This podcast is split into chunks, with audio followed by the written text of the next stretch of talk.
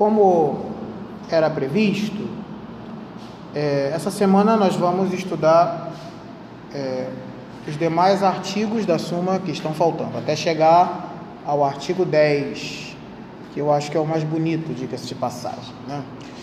E vamos, a partir agora do artigo 5 até o 10. Não sei se alguém conseguiu ler durante a semana alguma coisa. É, as dúvidas são melhores quando quando as, pessoas conseguem ler, mas bom, também se não conseguiu não tem problema.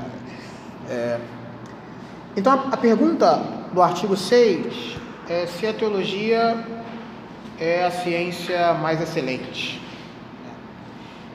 É, essa, essa, essa pergunta aí já gerou muitas polêmicas aí na história do pensamento a teologia como mais excelente, mas é, vamos entender o que quer dizer com isso. Né? Pergunta do artigo 5 a primeira questão da Suma Teológica é se a doutrina sagrada é mais excelente que as outras ciências. E aí, vamos para o que nós fazemos sempre, né? Objeção. Primeira objeção.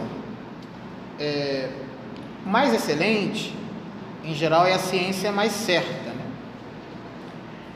Aquela que os princípios nós não temos dúvida. Então, falo que a matemática é mais excelente porque está lá certinho. Né? Mas na teologia não é assim, porque os princípios da teologia é, não é o mais certo. Os princípios são duvidosos. Os princípios implicam é, uma série de dúvidas. Né? Alguém pode duvidar dos princípios de fé. Não porque em si mesmo permitam dúvidas, mas porque nós não estamos vendo os princípios diretamente. Nós recebemos por meio de um testemunho. Então, é, sim, a, a teologia não, não tem princípios duvidosos, mas como nós não estamos vendo a Deus com a mesma clareza com que eu estou vendo esta mesa, então alguém pode duvidar, pode ter dúvidas. Então por isso parece que a teologia não é mais excelente, porque a matemática você vê o ponto, uma reta, rapidinho você resolve as coisas. Agora, a teologia, o artigo primeiro depende da fé. Então alguém poderia falar que ela não é tão excelente assim. A segunda objeção procede de uma resposta que nós falamos da última aula. Lembra, nós, nós falamos que a teologia era uma ciência subalterna, ou seja, era uma ciência que retirava o seu princípio, ou os seus princípios, de outras ciências. Bom, as ciências subalternas são inferiores às ciências é, que têm princípios evidentes por si, né? As, as ciências que têm princípios evidentes por si mesmos, em princípio, são mais elevadas do que as ciências que retiram seus princípios de outros. E por isso a teologia não poderia ser mais excelente de maneira nenhuma. A matemática, ou a engenharia, ou as letras, por exemplo, são coisas que partem do evidente. Muito bem. Como que São Tomás resolve este problema? É, ele mostra que como, em que, em que sentidos a teologia ela é mais excelente que as outras ciências. E é, é importante porque é dessa questão aqui que nasceu uma expressão que ficou famosa na filosofia, famoso sentido negativo, que é a ideia de que a filosofia é escrava da teologia. Não sei se alguém já ouviu falar essa expressão, né? Que a filosofia é escrava da teologia. E, tem, e, e aí acabou que, com o passar do tempo, essa expressão acabou ficando somente como uma expressão soberba, né? Um teólogo se achando, e o pessoal perdeu o sentido original da expressão, de que a filosofia serve à teologia que sentido que serve. Vamos para a resposta de São Tomás. São Tomás dizia: olha, a teologia é mais evidente, mais excelente, porque ela está fundada na ciência de Deus. E essa ciência não tem como errar. em si mesmo, a ciência de Deus não erra. E por que não erra? Tem uma razão bem simples. Errar é quando existe uma divergência entre o que está na sua cabeça e o que está fora da sua cabeça. Quando que eu erro? Quando eu afirmo que aquela parede é azul e a parede é branca. Aí eu errei. Errei porque o que está na minha cabeça não é o que está na realidade. Agora eu pergunto: existe alguma possibilidade de aquilo que está na cabeça de Deus não ser a expressão do que é real? A resposta é não. Porque se você está dizendo que Deus criou o mundo todo, criou conforme a sua inteligência, criou conforme o seu saber, se o universo inteiro é a expressão do conhecimento divino, da sabedoria divina, como é possível que alguma coisa real não esteja ela mesma na mente de Deus? Deu para entender do, do, que eu estou falando? Não tem condições. Então, é,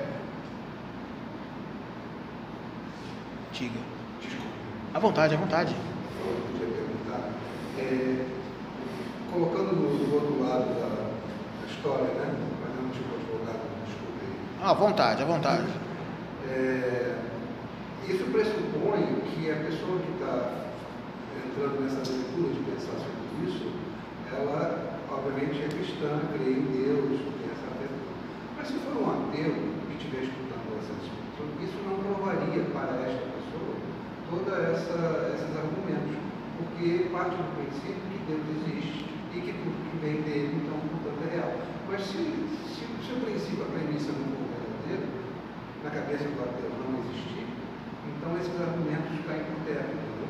Isso é perfeito. E é por isso que o artigo, a questão 2 da Suma Teológica se dedica a quê? A provar a existência de Deus. Porque a primeira, a primeira pergunta é a noção do que seja teologia. Agora, depois é, tá, mas e o objeto que eu estou estudando existe mesmo ou é só construção da minha cabeça? Aí eu vou dizer, não, vou provar que ele existe mesmo, que o mundo exige que ele exista.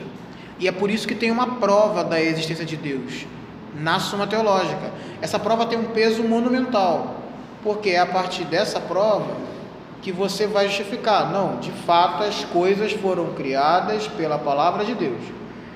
Só que a primeira questão da Suma é Santo Tomás estudando a teologia em si mesmo. Ele está tá desenvolvendo o método que ele vai estudar. E aí depois ele vai falar: não, mas o objeto existe mesmo, não é falso.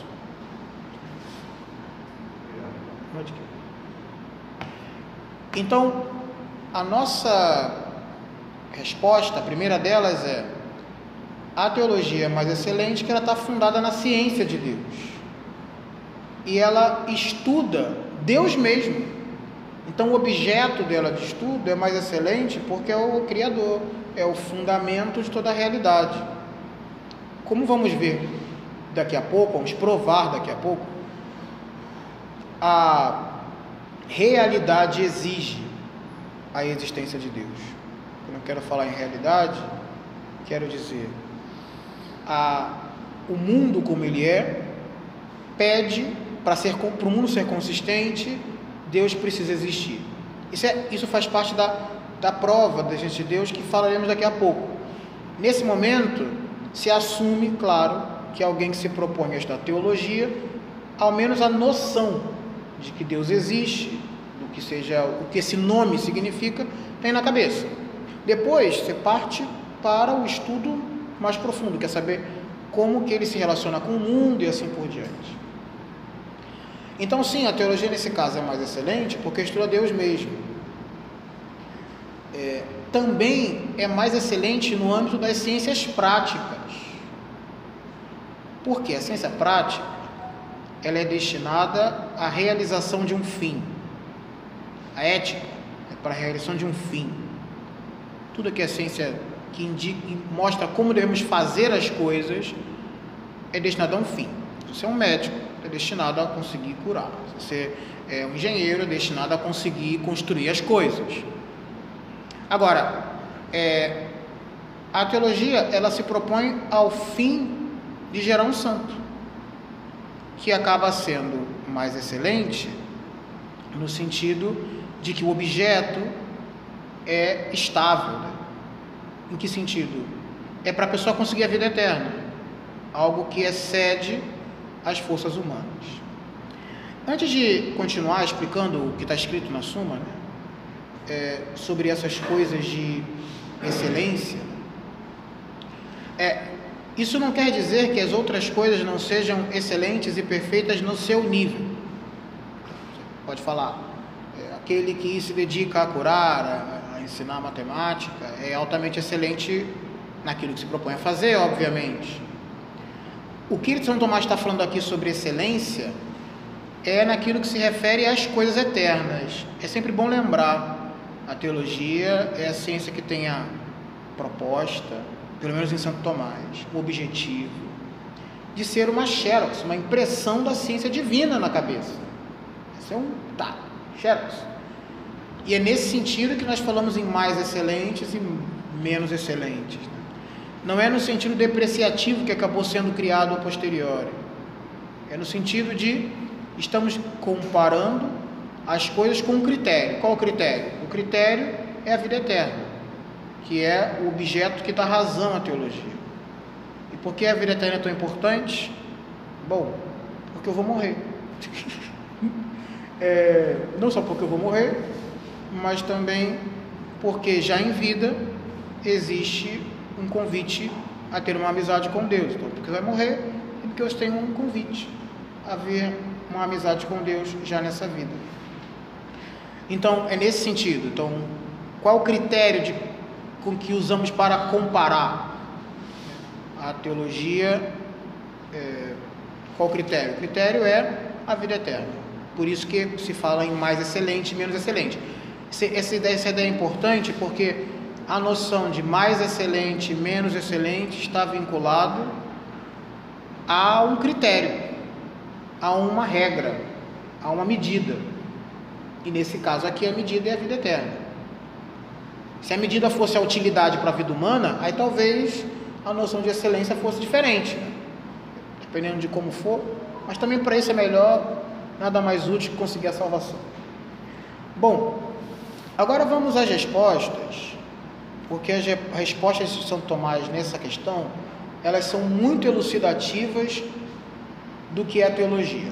Então, eu acho que vale a pena dedicar um pouco a isso. Primeiro, né? Da onde nascem as dúvidas de fé se Deus não pode errar e se a, a fé não exige dúvida? As dúvidas de fé não nascem do próprio tema da fé, nasce da debilidade da nossa razão, que nós não conseguimos ver a Deus face a face no momento. E a questão é mais ou menos, eu vou dar um exemplo para distinguir entre uma coisa que é sempre verdadeiro em si mesmo, mas que não sempre é verdadeiro para nós, que nós podemos duvidar por conta da debilidade da nossa razão. Perdoe-me a quantidade de, de exemplos matemáticos que eu uso, mas infelizmente são os primeiros que vêm na cabeça minha culpa, minha máxima culpa. então é o seguinte: há um tempo atrás, um matemático famoso provou a, uma conjectura de Fermat. E o pessoal estava animado com a prova da conjectura de Fermat. E a conjectura foi feita há muito tempo atrás. Naquela ocasião, o Fermat falou: Ah, isso é evidente. É claro que é, é fácil, não precisa demonstrar, já está evidente para todos. Aí nós passamos 500 anos esperando o, o evidente do Fermat se manifestar. É, aquela identidade matemática, em si mesma, ela sempre foi evidente. Em si mesma, né? se eu considerar desde o ponto de vista por ela própria, tanto é que até o Fermat viu, né? Então era evidente mesmo, para alguém foi evidente. Mas para nós, né? para mim, que não sou o Fermat, né? É, demorou 500 anos para poder ficar evidente. Porque existem coisas que são evidentes em si mesmas, são verdades claras em si mesmas, mas que não são verdades claras para as pessoas que precisam fazer um processo até chegar lá, até entender. Então isso acontece muito assim. É, talvez você deve ter visto isso, né? Você chega com um problema grande assim com o professor, meu Deus, eu não consigo resolver. Aí ele fala, faz assim, ah, funcionou. Era evidente, não era para você, mas era evidente. era evidente para alguém, era evidente de fato. Então, é nesse sentido, quer dizer, a, a frase, os ensinamentos da teologia, eles não, emitem, não possibilitam nenhuma dúvida em si mesmos. Quando alguém está vendo diretamente aquele princípio, não tem a menor dúvida. O problema é a debilidade da nossa razão, que é eu que não consigo ver ainda o céu como eu gostaria de ver. Né? Então aí por isso que a dúvida existe em função da debilidade da razão e não da debilidade do que está sendo dito. Isso é bastante importante ter claro. Né? E é claro, e quando a gente começa a crescer espiritualmente, está mais próximo de Deus, menos dúvida ainda aparece. Né? Se chegar para um santo daqueles grandões assim, falar para ele assim, aí eu tenho uma dúvida se a alma é imortal. Ele vai rir de você. Como assim você tem dúvida? Isso é tão evidente. né? Claro, para ele está muito evidente, né? Para mim talvez demore um pouquinho mais. Vou contar uma, uma historinha que, que eu vi sobre o um, um santo, ah, não está canonizado ainda, desculpa, mas mas está quase, né? É, é, um, é um menino que lá italiano. Isso, é. Então, é, uma vez chegaram para ele, um teólogo, chegou um teólogo para ele e falou: Você sabia que tem muitos teólogos que estudaram e disseram que Jesus não está presente aí na Eucaristia? Ele olhou assim, ah tá. Ignorou e falou: Não, eles não sabem o que estou falando, ele está presente sim. E acabou. Com a maior das simplicidades. assim. É claro que está, estão perdidos aí, não estou entendendo nada. É, e nem gritou, nem reclamou, porque era evidente, praticamente evidente. Assim, à medida que você cresce na vida interior, essas coisas vão ficando cada vez mais evidentes. E aí aquela debilidade da razão vai sendo suprida pela graça, e aí você fala, meu Deus, como é que eu duvidei disso um dia na vida? Essa é coisa mais evidente do mundo. Mas é claro que demora. A segunda resposta é como que a teologia usa outras ciências? Quer dizer, que história é essa de que a teologia usa outras ciências? Isso é uma coisa muito importante, porque vez ou outra tem uma acusação de algum protestante, ou a acusação até de alguns teólogos católicos, dizendo que nós filosofamos demais a teologia. E botamos muita filosofia nas coisas, usamos muita filosofia para poder falar de Deus. Isso daí é helenismo. Está misturando o vinho da revelação judaica com, como é que eles falam, com a água da filosofia grega. Tem muita acusação feita dessa natureza. Aí o São Tomás deixa muito claro assim a diferença. Ele diz: a teologia usa a filosofia para explicitar melhor a verdade revelada. Por que se usa tanta filosofia na teologia? Para deixar mais claro a verdade revelada não, não se fundamenta a fé em uma filosofia. Não se pode fundamentar um dogma de fé num filósofo. O dogma de fé, a verdade de fé, ela está sempre fundamentada na revelação.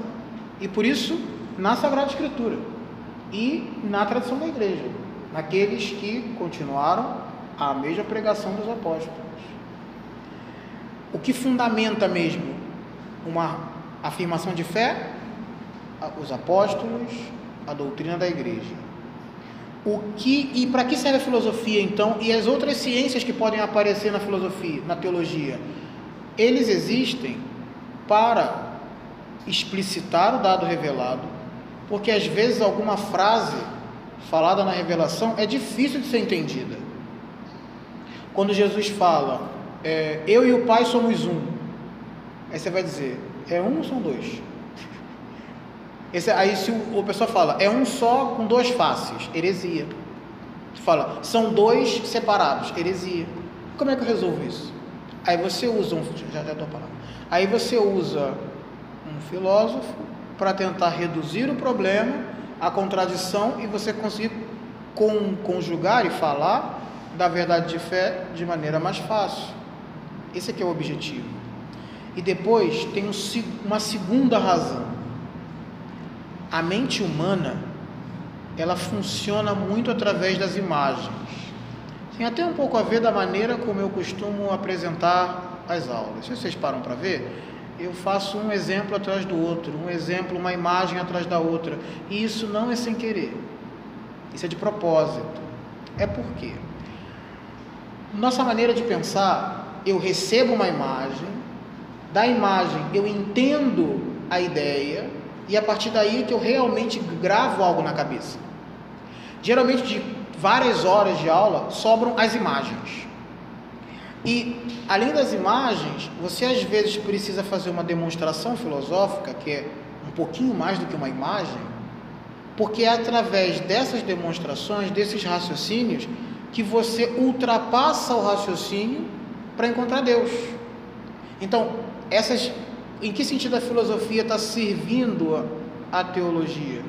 À medida que você está fazendo as meditações sobre os temas, você vai elevando a sua mente para que você encontre Deus. A argumentação filosófica. Né? Então, do mesmo jeito que a imagem facilita a compreensão de uma ideia, as ideias facilitam a abstração para que você consiga entender melhor a verdade revelada. Esse que é o principal objetivo. É, logo em seguida, eu vou dizer, vou dar para vocês um, um exemplo é, de como que isso pode acontecer na prática. Diga. Diga. Perdão, eu não, não ouvi. porque as ciências são paradigmáticas, Sim. trabalham em função de paradigmas. E, na verdade, a religião ou a teologia trabalha em cima de dogmas. Né? É, essa seria talvez uma, uma diferença que pudesse apontar até, é, eu não diria um certo distanciamento, mas com um certo, é, uma certa diferença. Né? de abordagem. Sim, é, existe uma a maneira de compreender o termo dogma é muito complicado, em especial em São Tomás, porque assim, o São Tomás não usa muito a expressão dogma, como a gente usa, que é uma coisa muito mais vinculada ao século XVI. Sim. Porque a ideia básica é que o dogma é um testemunho. Uhum. Então, se eu dissesse o seguinte, nós estamos nessa sala hoje no dia 4 de fevereiro. Está acontecendo realmente. Esse aqui não é um acontecimento tão especial na história da salvação, né? Eu não sou Deus, vocês não são os apóstolos, né? Não é isso? Então, nós já sabemos disso, isso já está claro para todo mundo. Mas, se eu dissesse que vocês tivessem que comunicar a todo mundo que vocês encontrarem no mundo, da vida, que no dia 4 de fevereiro de 2022 vocês estavam tendo aulas de Tomás de Aquino. E essa coisa fosse propagada para todo o tempo. Esse acontecimento é um dogma ou é um fato? É um fato. E quando que ele viraria dogma? À medida que as pessoas começassem a reproduzir, tornar todo institucional, não é isso? Mas a origem básica do dogma é o fato de Deus ter contado coisas para nós. E é por isso que é muito é perigoso confundir o dogma como se ele fosse uma lei, como se fosse um código de direito da fé, entendeu? Você tem um código que diz: dogma número um, diz isso. É verdade, esses dogmas foram institucionalizados juridicamente para que ninguém negasse os fatos, que é Deus andou por essa terra, contou um montão de coisa para gente, nós ficamos sabendo, e a gente está contando até hoje para todo mundo. Então, esses elementos fundamentais é que, funda é que, que servem de base para você falar: não, se Deus veio aqui, contou um montão de coisa para gente, eu não posso perder o que ele falou para mim. E alguém começou a falar um negócio diferente, aí eu pego um papel, escrevo e falo: não fala nada contra isso aqui. Mas não é porque isso foi uma instituição, uma construção teórica, porque alguém um dia levantou e escreveu uma lei. É porque tem o fato, tem a realidade, tem Cristo falando. E alguém dizendo o contrário, falando, não, posso deixar porque isso aqui é testemunho de um fato. Né? Então isso é, é, é, é importante deixar claro, porque muitas vezes as pessoas confundem isso e começam a acreditar que a revelação é uma construção religiosa do real. Não. O que os apóstolos estão falando é: aconteceu, eu estou dizendo para vocês que foi assim. Pronto. Aí apareceu um monte de gente que começou a dizer que não era bem assim, de que era de outra maneira, de que era assim. Aí a igreja teve que pegar um papel e falar: não, é assim. E vai repetir assim em tudo quanto é canto, porque senão é falso. Entende? É que nem o caso da virgindade perpétua da vida de Maria. Né? Toda hora aparece um teólogo falando que era, que não era, que era conveniente, que não era conveniente. Mas não, não, é, não é um dado de a gente construiu a virgindade de Maria no século IV. Não existe isso. É, ela foi virgem. Virgem Maria, toda a vida. Antes, durante, depois do parto. Aí alguém começou a falar que não. Aí a gente teve que escrever, né? Entende a diferença? São duas maneiras de tratar as coisas e que fazem toda a diferença na hora de entender os argumentos teológicos. Mas a questão que eu estava mais focada não era nem a questão do Assim. É a questão do paradigma nas ciências, né? Ah, dos paradigmas, dos modelos. Paradigmas dos modelos científicos. Quer dizer, aqui na teologia, a gente não parte desses princípios que são paradigmas. Existem correntes filosóficas também. Lembra que eu falei Sim. que a teologia era um ato de contemplação que unia coisas separadas? Só que o modo, de, o modo que cada um aqui medita não é exatamente igual. Tem coisa que eu falo que chama atenção mais a um e que a outro dá igual, né? Então pode acontecer de duas pessoas muito bem intencionadas terem atos de contemplação que obtenham algumas divergências, não nas coisas essenciais, mas algumas divergências. Do exemplo, dois grandes doutores da igreja, Santo Tomás e São Boaventura.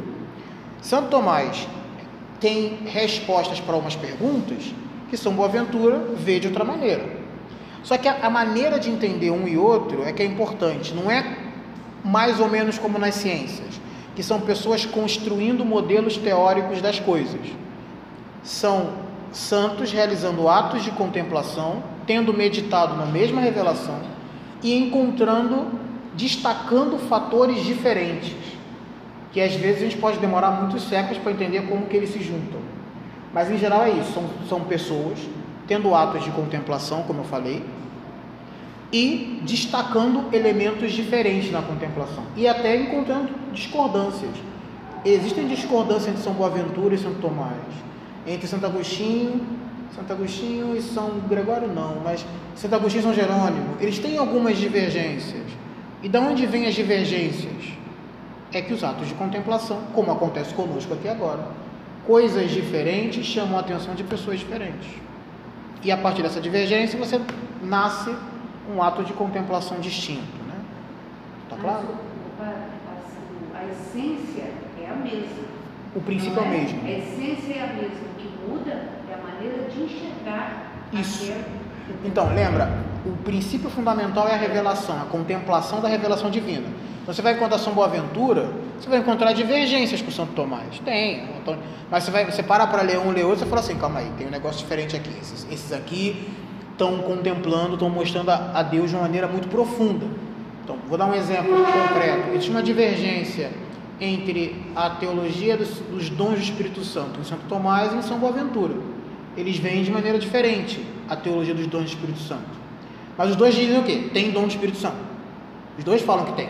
Os dois falam que vem de Deus. Os dois falam que é graça divina. Os dois falam. Então, os dois confessam o mesmo catecismo, né? o mesmo síntese da fé. Agora, como é que um resolve? Para um é hábito, para o outro é um impulso. Pra... Porque eles estão aí cu- discutindo sobre esses temas. Então, existe de fato. Né? Diferença de paradigma, talvez, poderia dizer, que seria no sentido de maneiras diferentes de enxergar, mas não como construção teórica, mas como consequência de um ato de contemplação divergente entre, entre santos. E o que acontece quando os teólogos têm algumas ideias curiosas? Bom, alguns são hereges, né? Aí não pode fazer nada. Tem condenação, um montão de gente na história da igreja que alguns são simplesmente hereges. Fazer o quê? É, tem gente que gosta dessas coisas. Né? Outros simplesmente erram no princípio. Né? Então tem isso também, também tem erro. Né? A pessoa pode errar na hora de fazer uma conta, errar na hora de fazer uma demonstração, um entendimento, e por isso que tem tanta divergência entre teólogos, e pode ter muita divergência. É, mas aqui, a nossa intenção não é ainda ser um curso de teologia em geral, isso é importante distinguir, hein? Em um curso de teologia em geral, o que, que eu deveria fazer?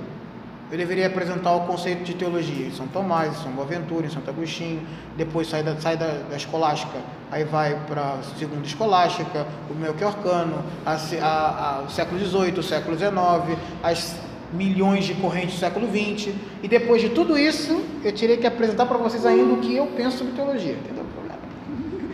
Seria, isso seria um curso de teologia, uma, uma questão de teologia tratada mesmo, como uma teologia, como uma ciência em geral e fazer esse mesmo trabalho, adivinha?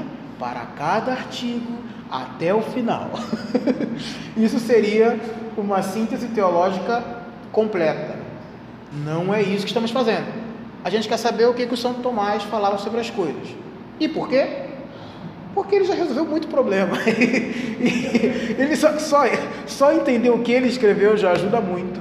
Porque aí depois que você entende o que ele falou, você consegue caminhar com muito mais facilidade se quiser, se não quiser também não precisa, com muito mais facilidade outros autores e um curso de teologia mais profundo, né? Não sei se deu para entender o que eu quero dizer com isso, se ficou claro, se ficou confuso, tá bom? Muito bem. Fiquei de dar um exemplo para vocês é, de como que uma argumentação filosófica pode ser útil para um dado teológico. Eu falei, eu citei agora o exemplo da Trindade, sobre um Deus, as pessoas, três pessoas. Mas tem o exemplo da Eucaristia também. Quer dizer, é Deus. Eu estou vendo pão. E a noção de substância e acidente ajuda muito para você conseguir entender como que substancialmente eu estou comungando Jesus Cristo, verdadeiramente homem e Deus, corpo, sangue, alma divindade e eu estou vendo pão, estou sentindo gosto de pão, estou sentindo cheiro de vinho. E como que isso acontece? Quer dizer, quando nós temos um conhecimento filosófico do que é substância, do que é acidente, aí fica mais fácil entender que houve uma alteração de substância e uma conservação dos acidentes. Os acidentes são tudo aquilo que é externo, que você pode perceber pelos sentidos da coisa, né? que é a cor, o formato, o desenho, o cheiro por acidente. E tem a substância, que é o princípio mesmo que dá unidade àquela coisa. Quando acontece a transubstanciação, o princípio de realidade ali não é mais o anterior que era um pão, ou o anterior que era um vinho, é o próprio Deus. Agora, claro que quando a gente entende melhor o conceito de substância e acidente na filosofia, quando você apresenta esse dado dogmático, fica mais bonito, mais fácil de entender. Antes disso, de aparecer esses conceitos de substância, acidente, sempre tinha algum outro teólogo dizendo que a Eucaristia era só um, um símbolo, só uma imagem, era só uma imagem do pão da vida, só uma imagem da multiplicação dos pães, mas não diziam é Jesus, é Deus. E tinham dificuldade para falar. No século XII, por exemplo, aconteceu uma heresia assim, de alguém que dizia que era só um símbolo, uma imagem, uma lembrança, uma vaga lembrança de Jesus Cristo. Né? É, mas depois que esses conceitos começaram a ser usados, aí todo mundo fala com não, é, é Jesus mesmo, é Deus que está ali. Então isso tudo favorece e foi uma ajuda da, da, da filosofia.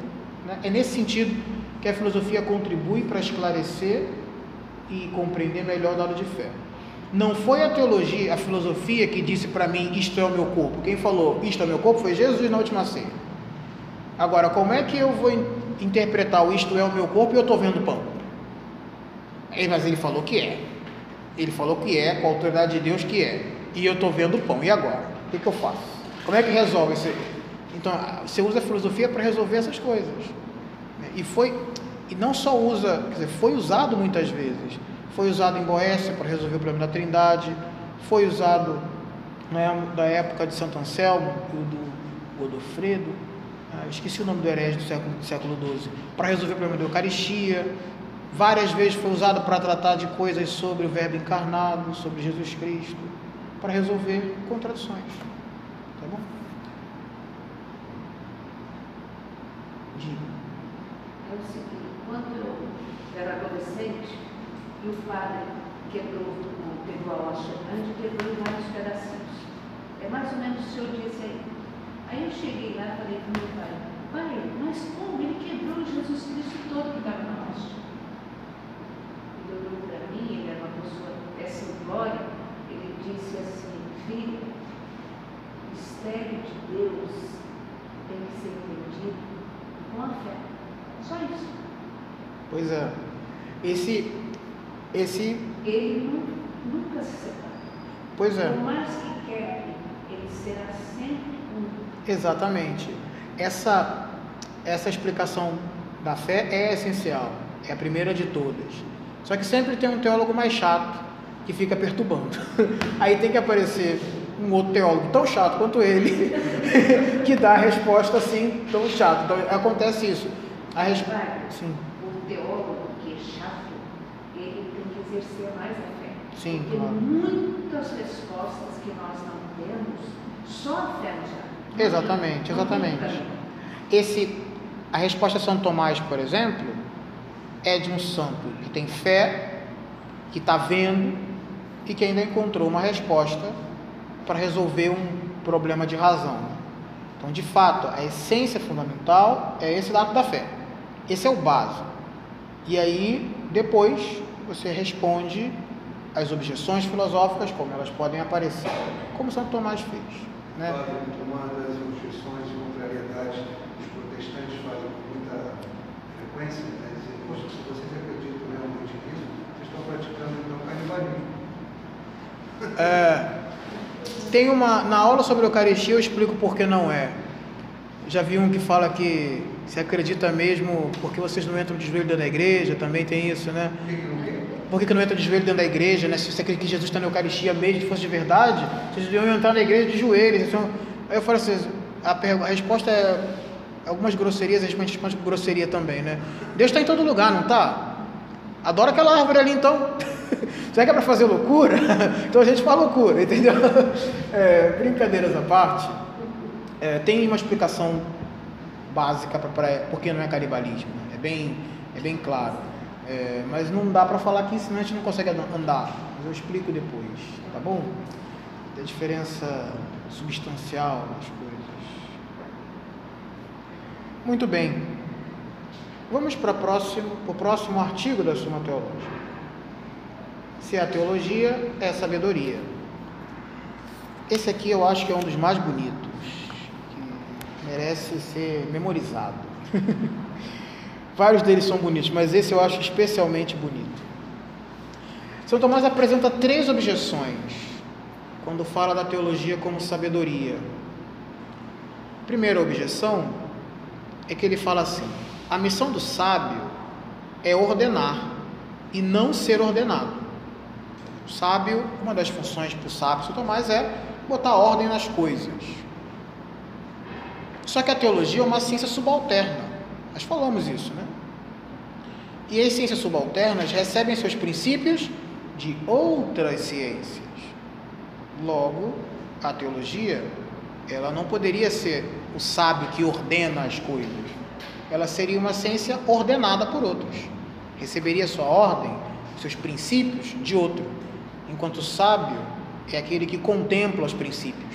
Ele vê e descobre que está errado. Só para o pessoal ter mais ou menos a ideia do que é um sábio São Tomás. Sabe quando você vê aquela pessoa, não aquela pessoa, né, mas num, em algum determinado tema, que você domina tão bem, que quando você passa o olho você fala, está errado aqui? E se você colocasse aqui ficaria melhor? Sabe isso?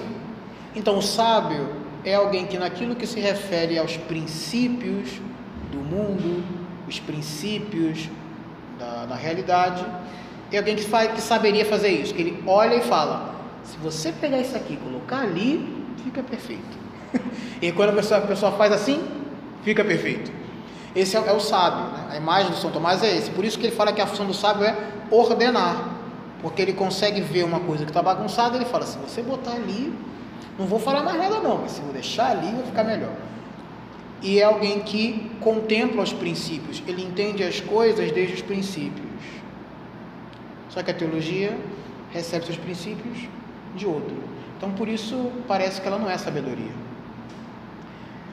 É, compete também a sabedoria estabelecer os princípios das ciências. Princípios das ciências é de onde vem da cada ciência. Na, na, na, na, geometria, por exemplo, ponto e reta. Né? Ponto e reta, geometria, fundamentos da geometria. Lá pegando Euclides, Euclides lá fazendo as coisas. Então faz parte da sabedoria encontrar os princípios das ciências. E aqui tem uma coisa importante. Não é somente conhecer as ciências, é conhecer os princípios delas. Você nunca vai ter o conhecimento psicológico, do psicológico que um psicólogo formado, claro que não. Mas se você conhece os princípios da alma humana, você conhece os princípios da psicologia. Você não vai ter a mesma habilidade para poder construir um prédio, mas se você conhece os princípios da física, em algum nível você sabe mais ou menos o que o engenheiro está fazendo. Não exatamente do que faz, mas o princípio do que está fazendo.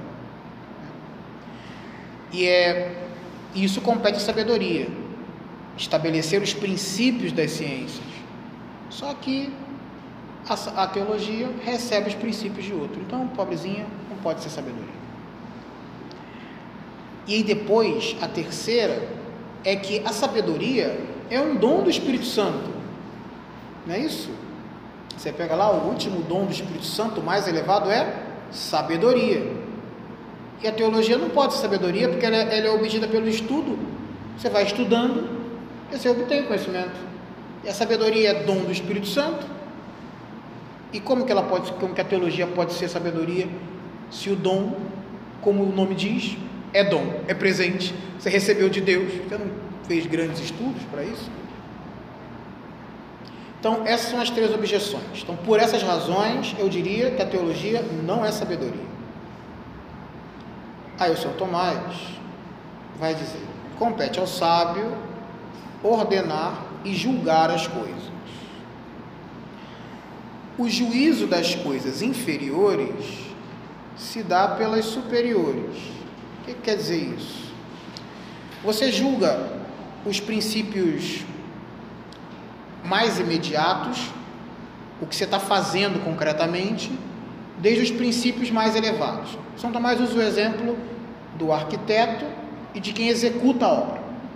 Então, você tem uma pessoa que tem a sabedoria de como construir um prédio, sabe pegar um tijolo, bota um em cima do outro, assim, mas tem alguém que projeta, tem alguém que desenhou, que calculou, que fez a, a, organização para a catedral não cair. Os dois são importantíssimos para a existência da obra. Se alguém desenha e ninguém bota um tijolo em cima do outro, nem adianta que não vai aparecer prédio. Agora, se o outro vai colocando um tijolo em cima do outro, também não vai aparecer, vai cair aquele negócio. Quer dizer, então você precisa dos dois. Só que um está lidando com o que é direto, imediato, e o outro está lidando com os princípios os princípios que fazem com que depois que você cumprir aquela receita, termine bem a coisa. Essa noção de os princípios universais e os princípios imediatos é que na escolástica se chama de inferior e superior. Isso acabou gerando um problema, porque as pessoas começaram a confundir inferior e superior como se fosse uma questão moral, como se fosse uma questão de valores. E não é isso. Quando ele fala de inferior e superior, ele está dizendo de quem trata dos temas universais, que são os detalhes da, do projeto da construção, e quem trata do, da construção concretamente. E fala em superi, superior e inferior a partir do objeto de estudo, e não como valor moral, não como valor psicológico, não como valor. Então, essas palavras que acabam no português né, tendo um sentido moral, aqui tem apenas o sentido teórico, metafísico, e se a gente não ficar atento a isso, parece que São Tomás é um monstro. e, e no fim das contas, é, ele está usando uma linguagem metafísica que alguém no século XIII fala, normal, superior e inferior. Esse está universal, o outro é particular. superior e inferior. E hoje em dia a gente fala a expressão, a pessoa fala, meu Deus, olha como que é aí, aí vira tudo com nome estranho. né? E aparecem os nomes feios. Assim. Não é isso que o Tomás está falando, ele está usando um termo próprio da época. Tanto é assim que a ciência dele, como é que ele chamou? De ciência subalterna. É assim que ele chamou a teologia, ciência subalterna. Porque ele não está usando essas palavras em sentido moral, está usando essas palavras em sentido metafísico. Então, quanto mais elevado é o princípio que você está tratando, mais, ele, mais a sua ciência trata das coisas superiores. Ora, Deus é o princípio mais elevado de tudo que há. Depois que você entendeu que o real, o que é o real, que é a coisa mais difícil do mundo, tenta definir o que é o real. Todo mundo sabe dizer, isso é real, isso não é real. Agora faz o esforço, defina para mim real. Faz esse esforço. Não pode ser a nota daquela que a gente usa, não. Quer dizer, defina real. Assim. É muito difícil, porque real é esse celular, real é a mesa, real sou eu, real é até a imaginação que você acabou de ter, não é, não é real mesmo, né? mas ela é real enquanto imaginação. Então, como é que eu posso definir uma coisa que vale para mim, para o celular, para tudo que está aqui ao redor? Você não sabe definir o real. Agora, já é difícil você pensar o real como um princípio. Né? Agora, você imagina o princípio de todas essas coisas, que é Deus. Então, é o mais elevado, de fato. É a coisa que mais abstrato ou superior no sentido, repito, superior no sentido de mais universal. Aí a gente é mais difícil mesmo, porque a gente tem todo um raciocínio em cima de matéria carbono, né? É o que eu vejo.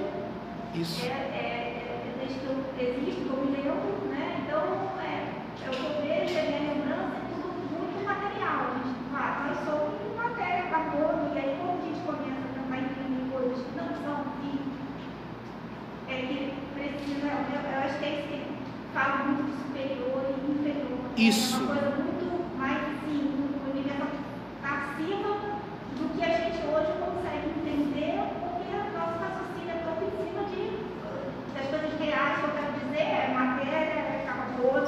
Isso, é isso. É nesse sentido mesmo, é quando você começa a tratar de algumas coisas que ultrapassam mesmo a dimensão material.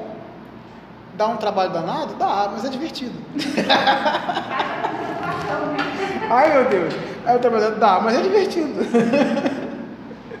Muito bem.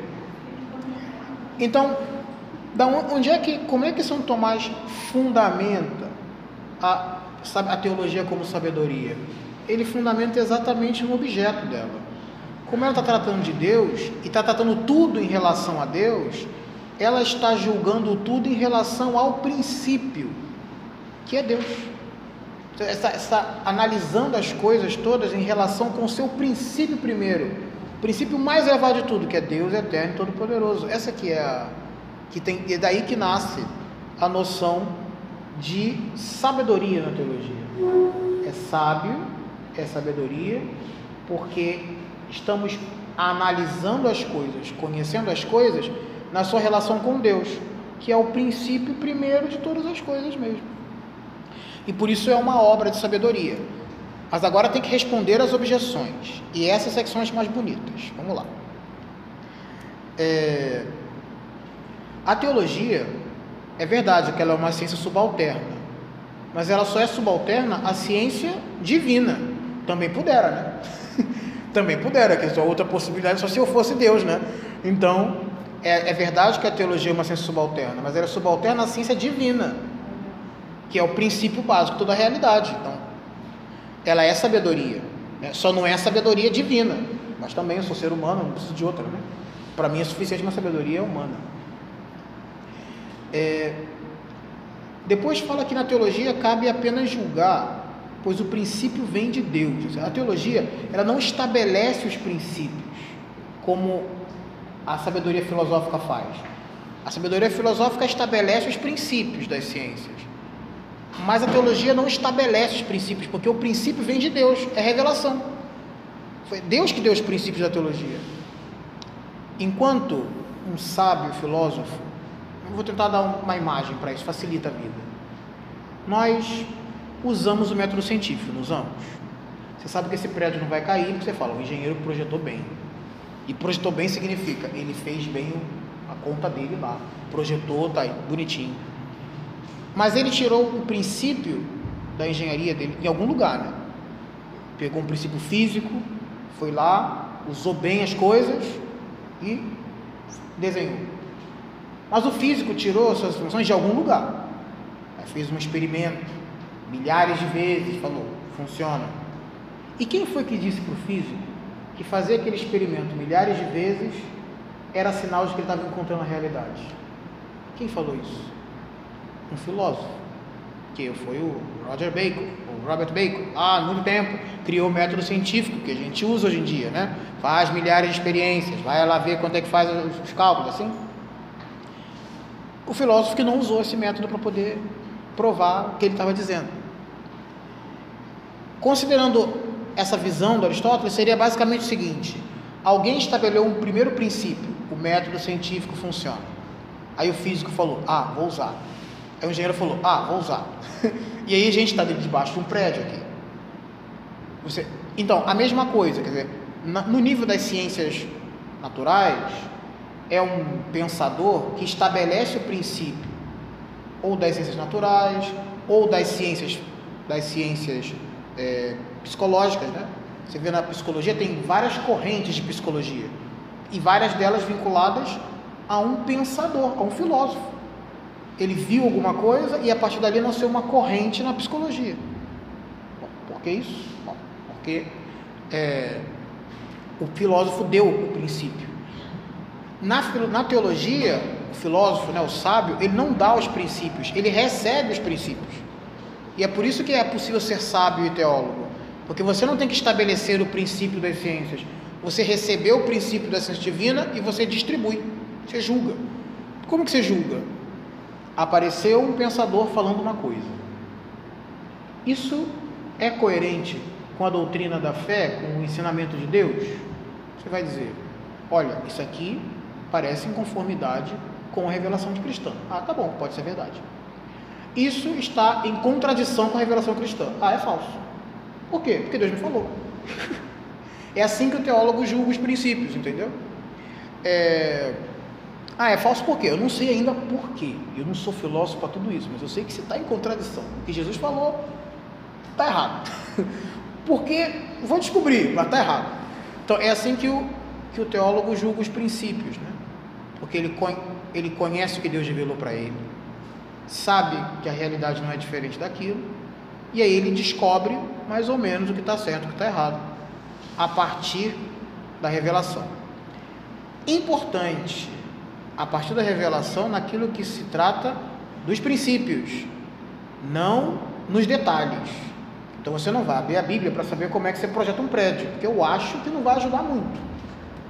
Você não vai abrir a Sagrada Escritura para resolver certos problemas de como mexer no celular ou como colocar o negócio na, na internet funcionando. Por quê? Porque no que diz respeito aos princípios primeiros, sim, a sabedoria divina que você recebe da Escritura vai te ajudar sobre o que é o homem, o que é a alma, o que é o anjo, o que é o mundo, vai ter o que falar. Sobre como botar o vídeo na internet? Não, isso não, não, não é bem essa função. Bem, e por fim, a última. É, como que é possível conjugar a sabedoria, dom do Espírito Santo, e a sabedoria, teologia, estudada? Se um é dom e o outro é fruto do trabalho, do estudo. Como conjugar as duas coisas ao mesmo tempo? Aí, São Tomás fala uma coisa que eu acho bonita, que ele fala, tem duas maneiras de ser virtuoso duas maneiras de ser medida da virtude. Uma é quando você de fato é virtuoso. E quando as pessoas veem o que você está fazendo, você está ensinando. Você está sendo medida da virtude, está dizendo o que é para fazer. O exemplo que nos deram agora há pouco. É, algumas coisas do mistério estão realizadas pela fé a pessoa não tinha uma demonstração filosófica para explicar por que, que depois que parte, permanece o mesmo Jesus em todas as partes. Mas pelo dom do Espírito Santo, essa pessoa, pela fé, sabe, mesmo que não tenha demonstração. A mesma coisa acontece com o virtuoso. O virtuoso, ele julga sem falar nada, sem querer. O virtuoso, ele julga o pecado sem precisar emitir uma sentença filosófica sequer. Vou dar um exemplo. Talvez alguém aqui já tenha lido a história de um santo. É isso? Já teve a experiência de pegar a história de um santo, começar a ler, e você ficar pequenininho, pequenininho, pequenininho, morrendo de vergonha, tudo que ele fez que você não faz, você vai ficando. Já percebeu isso? O santo não te julgou. Ele não emitiu uma sentença falando o que aconteceu com você. A vida dele é um juízo para você, para mim. Ou seja, quando a pessoa vive de maneira virtuosa, ela julga os princípios sem precisar abrir a boca. Ela apresenta a virtude sem abrir a boca. E esta é a sabedoria emitida como dom do Espírito Santo. É a pessoa que encarna a sabedoria de uma maneira que ela não precisa falar e demonstrar para dizer a sabedoria divina sobre aquele tema. Exemplo, os padres do deserto. Você procura um padre do deserto, texto dos padres do deserto, eles têm umas frases muito simples que refletem a alma humana em ascensão. Frases muito simples. Às vezes vem uma, uma frase assim e fala é, padres do deserto. Pode procurar as, confer, as conferências dos padres do deserto. Frases de, em nível psicológico muito profundo. E eram analfabetos. Da onde eles tiravam aquela sabedoria de como fazer uma pessoa se ver livre do pecado? Eles falavam muito bem, ensinavam, eram grandes diretores espirituais. Aquela sabedoria não vinha de um conhecimento teórico, aquela sabedoria vinha da prática que eles tiveram. E aí eles sabiam indicar onde estava o erro. Sai por aqui que se acerta. Isso é sabedoria, como dom do Espírito Santo. Agora, tem uma outra sabedoria que faz uma coisa parecida, que alguém pode te explicar sobre o pecado porque ele estudou sobre o pecado. Ele estudou muito sobre o pecado, estudou muito sobre a virtude, e aí quando você pergunta para ele, ele fala: "Não, é assim que faz, ó". Aí ele escreve. Tanto o sábio por constituição, quanto o sábio por conhecimento emitem sentenças verdadeiras sobre as coisas tanto um quanto o outro. Um pelo dom, o outro pelo esforço. De modo que o que faz o teólogo que acerta as suas deduções? Ele fala como sábio. Ele não é o sábio ainda constituído sábio santo do dom do Espírito Santo, mas a teologia, quando ele fala adequadamente da teologia, ele imita um sábio falando. E isso aqui é muito bonito, porque alguém poderia pensar, quando que você se constitui como sábio mesmo pelo dom do Espírito Santo? Em um nível de elevação espiritual bem elevado. Tem que, tá, tem que crescer muito para o dom do Espírito Santo falar em você. E você emitir uma frase que é Deus falando naquele momento. Então, quem não chegou nesse nível ainda, fala teologia. Ou seja, a ideia é você projeta ou imita o, o ato do sábio, do santo, enquanto teólogo. A dedução do teólogo é como uma, um meio para você imitar a fala dos santos. E é por isso que eu acho que esse artigo é muito bonito, porque ele faz da teologia um preâmbulo da sabedoria como virtude, como virtude não, como dom do Espírito Santo como ato divino que opera na nossa inteligência. Ufa, demorei, mas valeu a pena. Vamos para o artigo 7. Vamos acabar o 8 também, depois, porque o 9 e o 10 são Sagrada Escritura e a gente precisa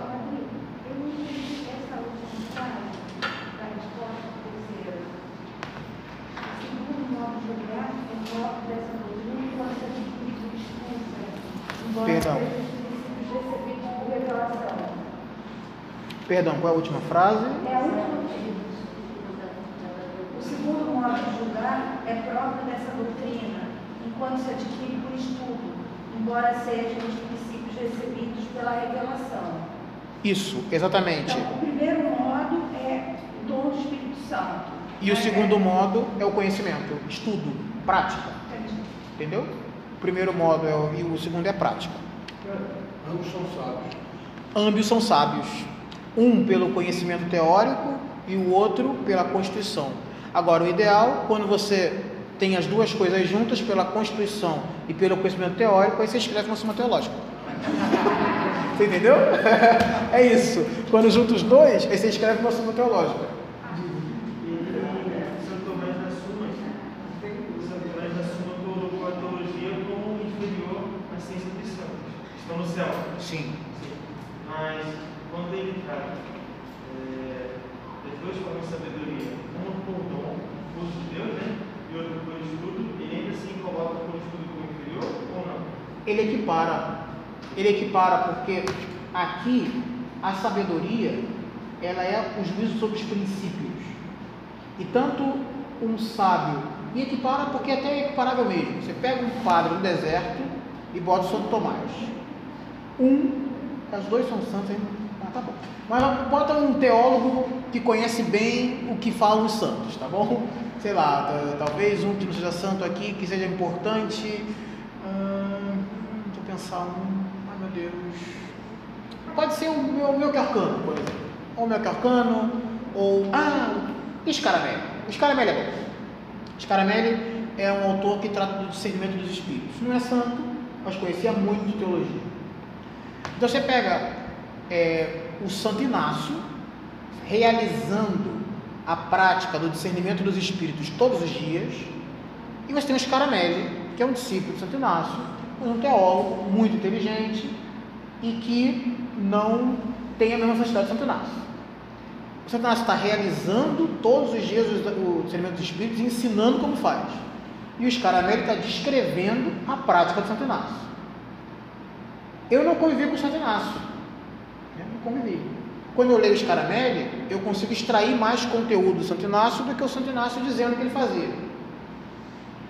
Um é sábio, pelo dom da sabedoria, seguramente, santo. O outro tem sua sabedoria enquanto dom do Espírito Santo, mas é muito mais caracterizado como teólogo. E os dois dão testemunho da mesma verdade. Existe um discernimento dos espíritos a ser realizado. Então, aqui, nesse, nesse artigo, São Tomás ele não fala, não trata o sábio e o bom teólogo é, em chave de oposição, de superioridade ou inferioridade. Porque no fim das contas a conclusão deles é a mesma. Você está concluindo coisas iguais. Só que o meio é que um é o espírito que soprou, né? E o outro é, o outro é fruto do trabalho. Do trabalho, do, Agora, quando você consegue fazer as duas coisas juntas, que é não somente saber o que Deus quer intelectualmente sobre uma coisa, sobre um tema, e ainda por cima saber explicar logicamente aquilo que você está falando, aí, aí você é um doutor da igreja. Né? aí você faz o que São Tomás fez, o que São Boaventura fez, o que São Agostinho fez, que foram sábios nesse nível, de serem grandes santos, e não somente, e ainda por cima saberem descrever logicamente tudo que, que viram. Isso é importantíssimo. Vamos acabar o artigo 7 e o 8, já são 8 e 10, e aí depois é, nós vamos para o próximo encontro para ver a parte bíblica.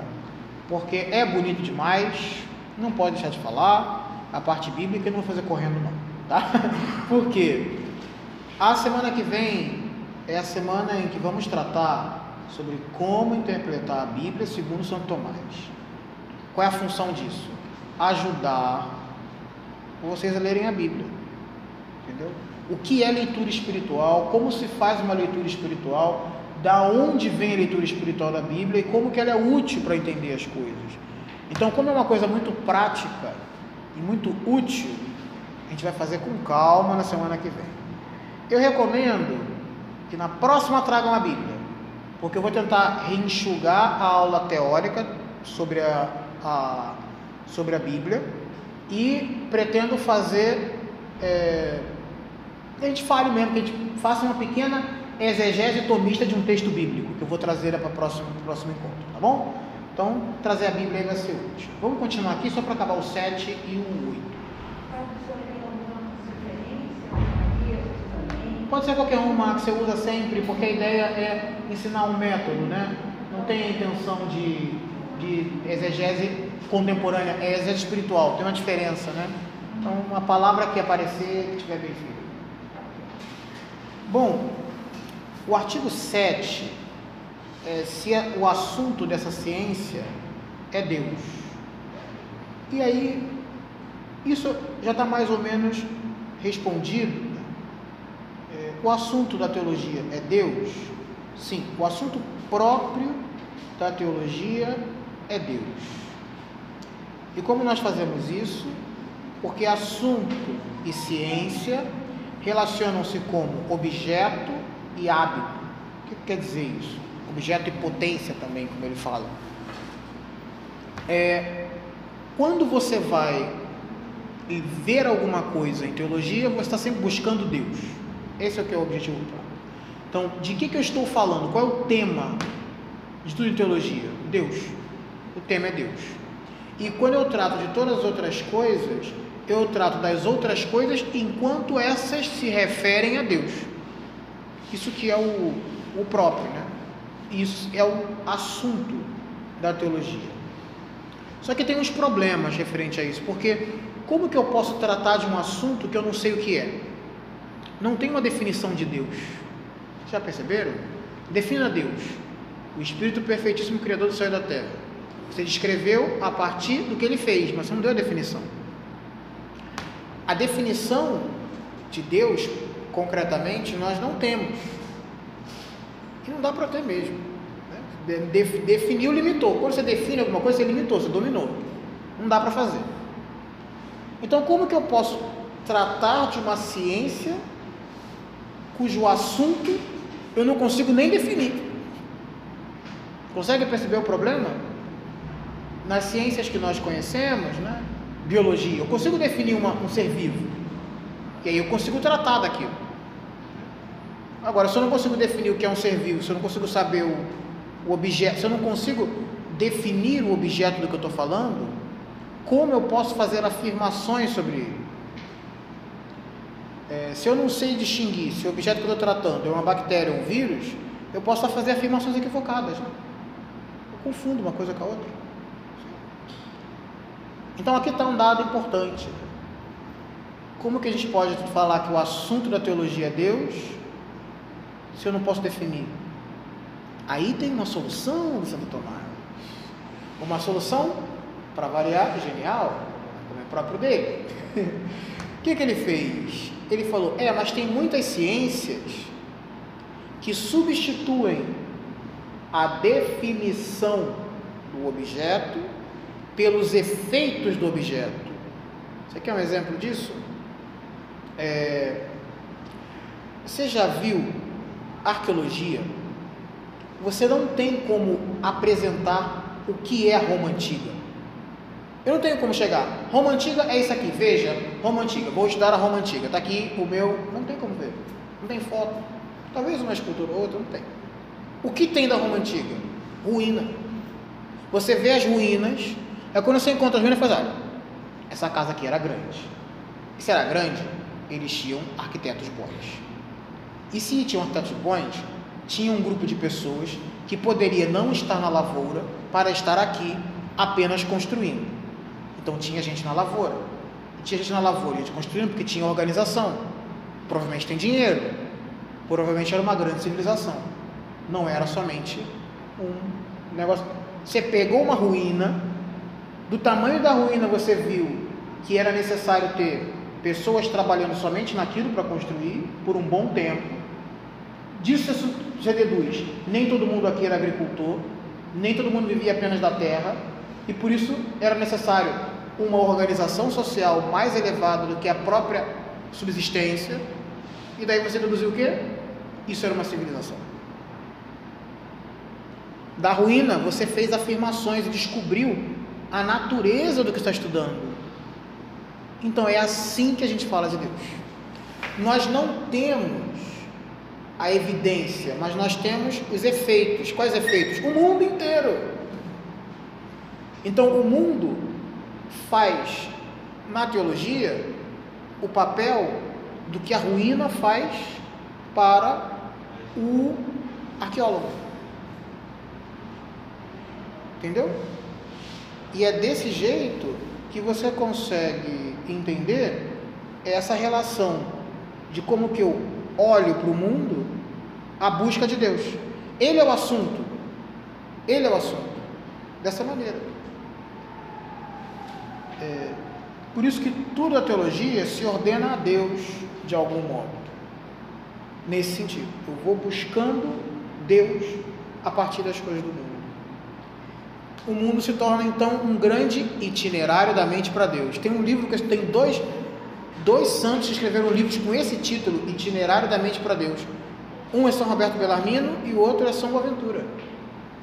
Que é, eu olho para o mundo e o meu conhecimento do mundo vai me apontando para uma visão sobre Deus. Aí acaba o artigo 7, tá bom? Bem resumido, simplesinho. Artigo 8. Vamos lá. A teologia é uma ciência argumentativa, né? É, aqui tem um dado importante também. É uma ciência argumentativa, sim, mas ela não argumenta para encontrar os seus princípios. Eu não começo a, a fazer argumentação para poder provar coisas como Jesus citou. Não, a coisa é mais ou menos assim. Existem os princípios necessários para você começar qualquer discussão argumentativa. Então, se você vai argumentar em matemática, você tem que aceitar que existe um ponto e uma reta. Se você vai argumentar em biologia, você tem que saber que existe um ser vivo. Se você fala não existe ser vivo, não tem como começar. Porque não existe ponto e reta. Tá bom, você fica aí, eu fico aqui, porque não dá para começar.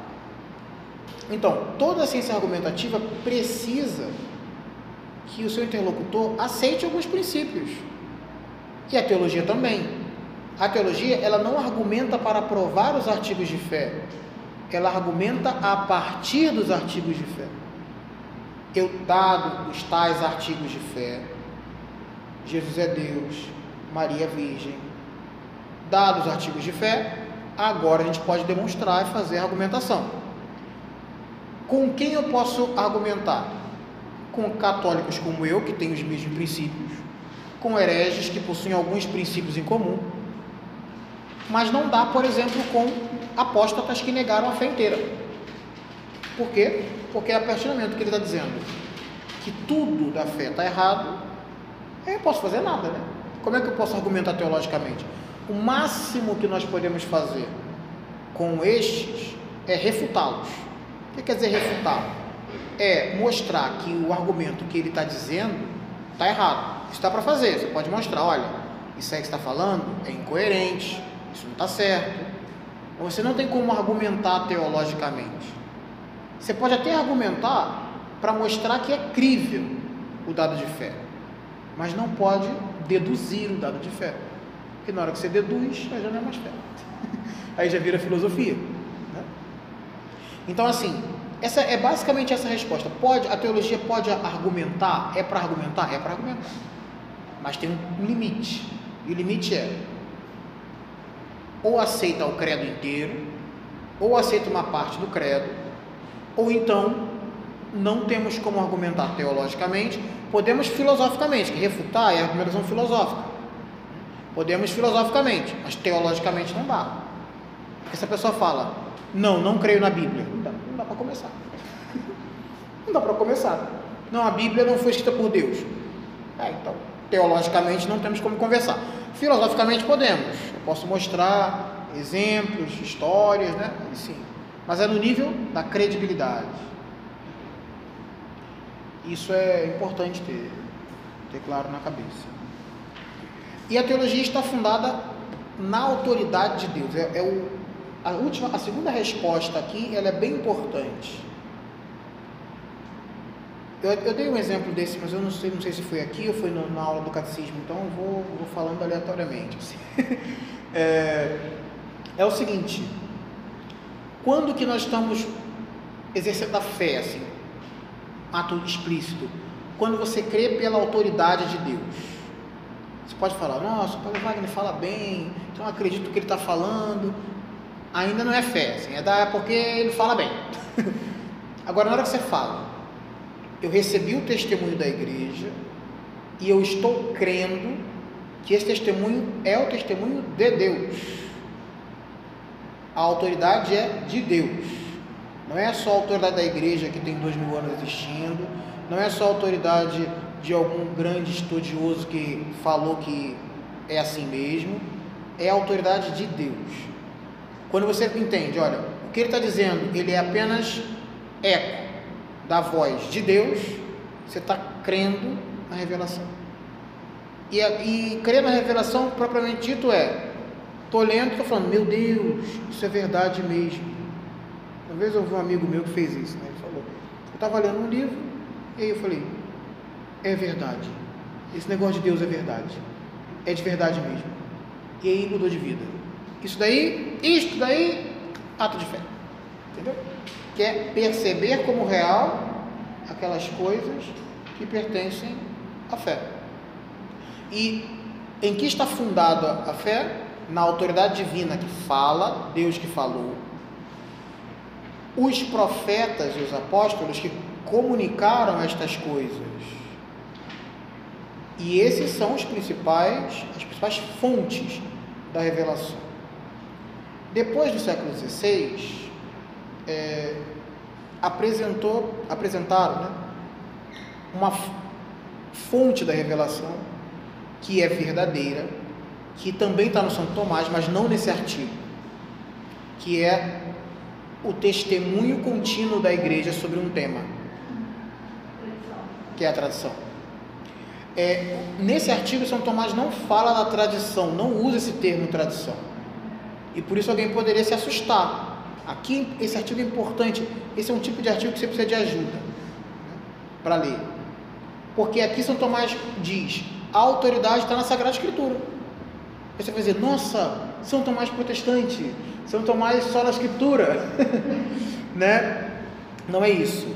É porque o São Tomás, ele depois, num artigo lá na segunda da segunda, ou seja, é, vários livros depois desse, ele fala de que algumas pessoas receberam de Deus uma função de comunicar e de desvelar a verdade revelada por Deus, de explicitar mais perfeitamente a verdade revelada por Deus. Essas pessoas são os padres da igreja, por exemplo, os primeiros cristãos. E, e essa não é segunda revelação, né? mas essa explicitação da verdade de fé é algo que estava contido na revelação de Jesus Cristo que se manifestou historicamente. Então, a composição do artigo que está aqui, esse artigo 8, com o que ele falou lá no Tratado da Fé, é que no século XVI, os autores da escola de Salamanca é, instituíram o método teológico que se usa até hoje, basicamente, que é como é que você fundamenta um ensinamento da igreja? Primeiro você pega a Sagrada Escritura, depois você busca como aquilo aconteceu na tradição da igreja, que é nos padres, na escolástica, na história do dogma, e por fim você busca as declarações do magistério, como que os papas falaram do tema. O que, que esse método está fazendo? Quais são as fontes da revelação? Fontes que nós damos fé. Em primeiro lugar, a Bíblia, palavra de Deus, apóstolos e profetas, de onde nós recebemos a fé. Depois, a tradição da igreja, que é explicitação da verdade de fé. E por fim, o magistério, que tem a função de interpretar e conservar o povo na fé. Com essas três coisas, Bíblia, tradição, magistério, você fundamenta o que nós chamamos de dogma. E aí sim nasce os princípios da doutrina. Depois dos princípios, a gente argumenta, a gente disputa, faz o que tiver que fazer. Mas os primeiros princípios nascem daí: Bíblia, tradição e magistério. Nesse artigo, São Tomás escreveu especificamente a Bíblia e profetas e apóstolos, como ele diz. E em outros artigos ele manifesta os outros que eu acabei de falar. É, nós paramos por aqui, no artigo 8, porque o artigo 9, como eu disse, é o artigo da Sagrada Escritura. E a ideia do nosso, do nosso próximo encontro é o seguinte: aprender a usar a leitura espiritual da Bíblia de Santo Tomás. Não é a Bíblia de Santo Tomás, é a leitura de Santo Tomás, exegese tomista é, da Sagrada Escritura. Como eu faço para extrair informação da Escritura, não somente informação literal, mas também informação espiritual, informação com a qual eu alimento a minha fé. E a gente vai tentar ensinar a fazer isso na próxima aula, tá bom? Então nós ficamos por aqui, que Deus nos abençoe e nos guarde, em nome do Pai, do Filho e do Espírito Santo. Amém.